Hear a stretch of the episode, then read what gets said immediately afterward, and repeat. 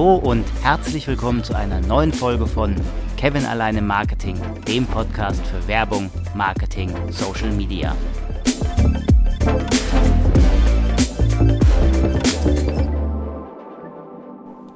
Wie letzte Woche schon angekündigt, heute nun der zweite Teil meiner Marketing-Mix-Serie. Heute die Preispolitik. Aber vorher nochmal kurz zur Erinnerung. Der Marketing-Mix beschreibt die Gesamtheit aller zur Erreichung der Marketingziele festgelegten Aktivitäten. Klassischerweise teilt der Marketing-Mix sich in vier Bereiche, den sogenannten vier Ps, also Product, Price, Place, Promotion oder zu Deutsch Produktpolitik, Preispolitik, Distributionspolitik und Kommunikationspolitik auf. Alle vier Bereiche müssen sorgfältig aufeinander abgestimmt sein die Preispolitik umfasst alle Entscheidungen im Hinblick auf den vom Kunden für ein Produkt zu zahlenden Preis. Dabei hat sie sich zu einer hochkomplexen Managementaufgabe entwickelt mit einer großen Zahl strategischer Entscheidungsparameter und umfassenden Planungs und Kontrollaufgaben.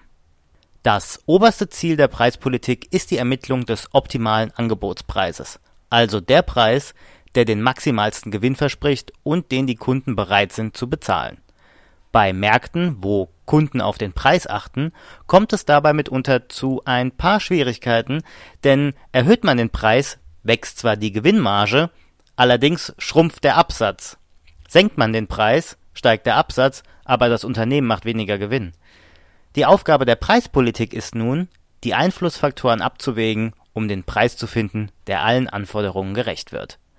Steigen wir nun etwas tiefer in die Materie, in die preispolitischen Grundlagen. Hier hätten wir die Marktformen, die Preisabsatzfunktion, die Preiselastizität und die Preisinformation.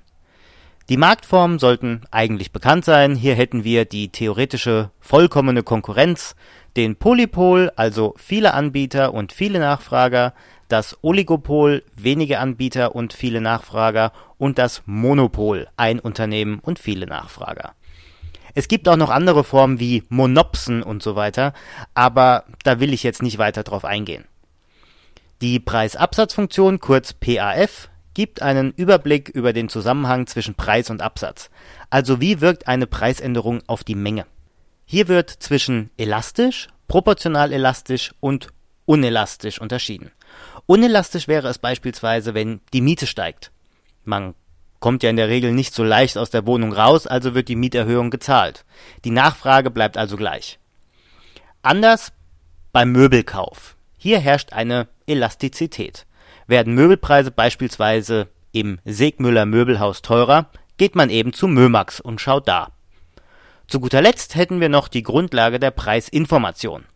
Diese liefern Kenntnisse der eigenen Kostenstruktur, der Preise der Wettbewerber sowie der Preisakzeptanz der Zielgruppe. Dies dient als Grundlage zur Preisbildung sowie letztendlich durch diese Preisbeobachtung auch als Basis zur Kalkulation der Elastizitäten. Je nachdem, welche der Preisinformationen häufig auch in Kombination der Preisbildung zugrunde gelegt werden, lassen sich unterschiedliche Formen der Marktpreisbildung realisieren.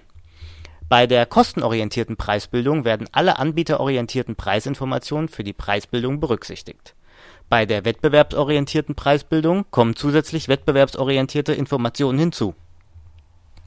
Schließlich werden bei der nachfrageorientierten Preisbildung neben anbieterorientierten Informationen sowie häufig auch wettbewerbsorientierten Informationen auch nachfragebezogene Informationen zur Preisfindung zugrunde gelegt.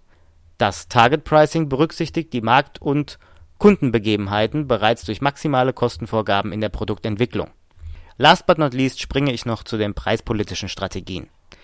Hier hätten wir einerseits die Hochpreisstrategie, die es in Form der Premiumpreisstrategie und der Skimming-Strategie gibt.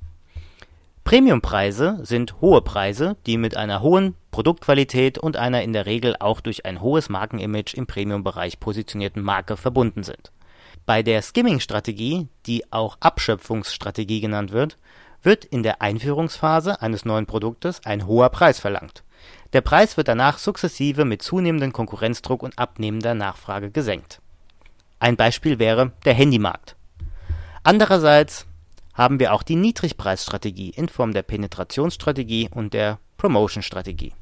Bei der Penetrationsstrategie wird zum Markteintritt mit niedrigen Preisen eine große Kundschaft auf Massenmärkten mit neuen Produkten angelockt. Außerdem werden so potenzielle Konkurrenten und Nachahmer abgeschreckt. Später werden die Preise schrittweise erhöht.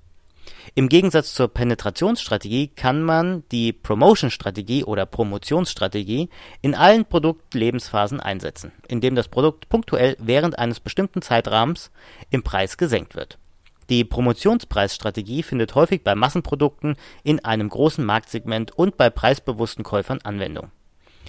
Zum Beispiel bei Kleinwagen, bei Lebensmitteln oder bei Bekleidung. Als Extra gibt es noch die Preisbündelungsstrategie. Hier bündelt man einzelne Produkte zu einem Package, wie beispielsweise ein PC mit Maustastatur, Monitor und Drucker für 599 Euro. Das war also mein Einblick in die Preisstrategie und ich hoffe, es hat dir gefallen. Lass mir gerne ein Like oder einen Kommentar da oder schreib mir eine Mail unter kevinalleinemarketing@outlook.de. Wir hören uns nächste Woche zu Teil 3. Ich wünsche dir bis dahin alles Gute und wir hören uns. Bis dann.